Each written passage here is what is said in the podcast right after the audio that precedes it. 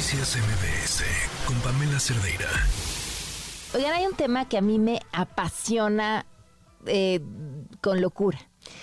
Porque creo que habla muchísimo de quiénes somos. Y si nos siguen desde hace tiempo ya lo sabrán, porque cuando fue el tema de esta mujer trans en los baños de la Cineteca le dedicamos muchísimo tiempo al tema, porque creo que más allá del hecho eso, los baños tienen mucho que decir sobre quiénes somos. Como, como sociedad, ¿no? los baños no son igual en distintos lugares del mundo, desde, desde cómo es el espacio que se utiliza hasta si se comparte o no, si son baños mixtos, si hay baños familiares, si son más pequeños unos que otros, si son más grandes, si son muy elegantes, si están cuidados, si están hechos un asco, si te cobran por usarlos, si son gratuitos. O sea, hay mucho que decir sobre ellos incluido también las personas em, que, que se toman fotografías en los baños. Pero, pero hay alguien que ha decidido echarle una mirada, pues yo creo que con la misma obsesión que yo a, a los baños, pero desde un punto de vista de derechos humanos. Y, y me encanta eh, pues que compartamos esta obsesión. Eh, Carlos Lima, ¿cómo estás? Qué gusto saludarte. Pamela, ¿cómo estás? Buenas tardes. Un saludo a tu audiencia. A ver, tú acabas de publicar un libro que se llama Yo, tú, él, todos tenemos derecho al uso de baño y pones, eh, entre muchas otras cosas, eh, el dedo sobre eh, el problema del acceso a los baños en, en, México y en esta ciudad, en donde, hay, en donde hay que pagar por usarlos, cómo hay que pagar por usarlos, quién tiene los derechos de estos baños. Cuéntanos. Pues fíjate que, que al final del día yo lo que propongo, al, al, al sentirme como ciudadano completamente infeliz e inseguro en los baños, decido investigar, infeliz e inseguro porque pues eso, el servicio sanitario eh, en realidad nos empezaron cobrando hace 25, 28 años los servicios sanitarios en los espacios públicos, los espacios que son del gobierno, porque nos, nos argumentaron que iban a estar limpios, higiénicos, que nos iban a dar a papel, que iba a haber suministros de jabón, y eso hoy en la práctica no se resuelve. Incluso hay muchos lugares donde el agua es escasa. La central de abastos tiene un problema de abastecimiento de agua donde los baños todo el tiempo están prácticamente inservibles. Entonces, eh, al, al yo ver esta situación y dije, bueno, ¿por qué en Estados Unidos y en Canadá las cosas no son así? Los que hemos tenido la fortuna de viajar por muchas condiciones, yo de trabajo, eh, pues no es así, ¿no? Yo decía, pero ¿por qué en México sí te cobran?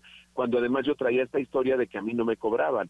Entonces ya me puse a investigar y dije, oye, voy a hacer un documental de cine de esta condición, porque, porque el baño no siempre fue así, el baño no es así como ahora lo tenemos.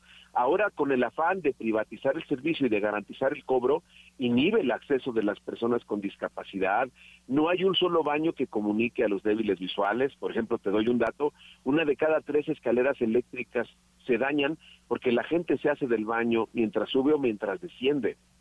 ¿Cómo crees? Y son datos del metro. Entonces, eh, eh, me pongo a hacer un texto en donde digo, oye, hay más de 30 derechos que se transgreden, pero además el Estado mexicano está gastando más dinero por no garantizar, pero además nos está restando competitividad económica a los ciudadanos porque gastamos entre 600 y 700 pesos las clases bajas y las clases medias entre 1200 y 1600. Y tú me puedes decir, ay, pero yo nunca voy y pago por un servicio sanitario. No, pero nuestras definiciones de consumo obedecen a la necesidad humana, de tal manera que si tú vas a viajar en un autobús en carretera, prefieres irte en el que lleva baño porque aunque te cobre más. Si vas a ir al concierto en el Vive Latino, los boletos valen dependiendo del tipo de baño que te ofertan. ¿sí? Si vas a ir a un restaurante, decides eh, entrar a lo mejor a una cafetería para porque tienes la percepción de que son más higiénicos que los de un mercado público. ¿sí? Entonces los mercados los, los declaran patrimonio intangible de la humanidad, pero cobran los baños y entonces de esa medida inhibes y le restas competitividad a los locatarios, porque tú decides, mejor voy a un centro comercial o mejor voy a un restaurante porque ahí no me cobran y ahí sí hay una autoridad a la que yo le pueda reclamar si los servicios sanitarios no son funcionales.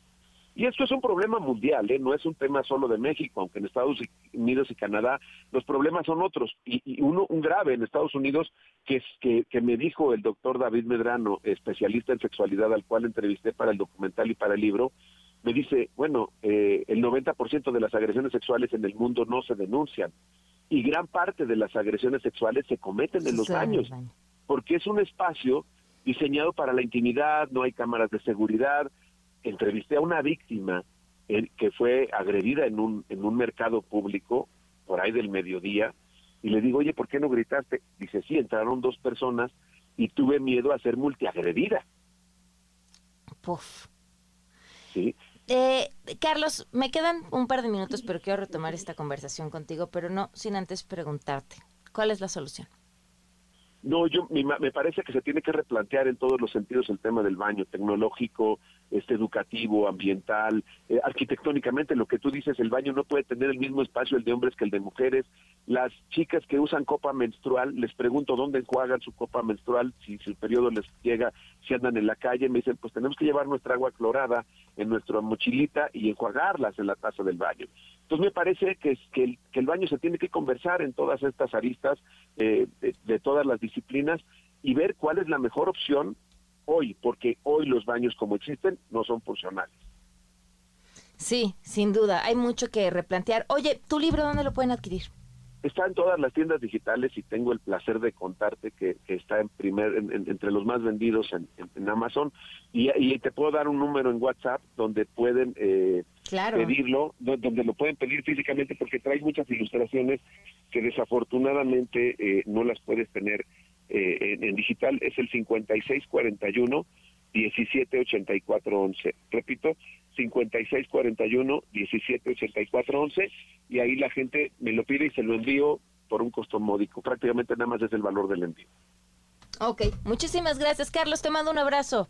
Gracias a ti. Noticias MBS con Pamela Cerdeira.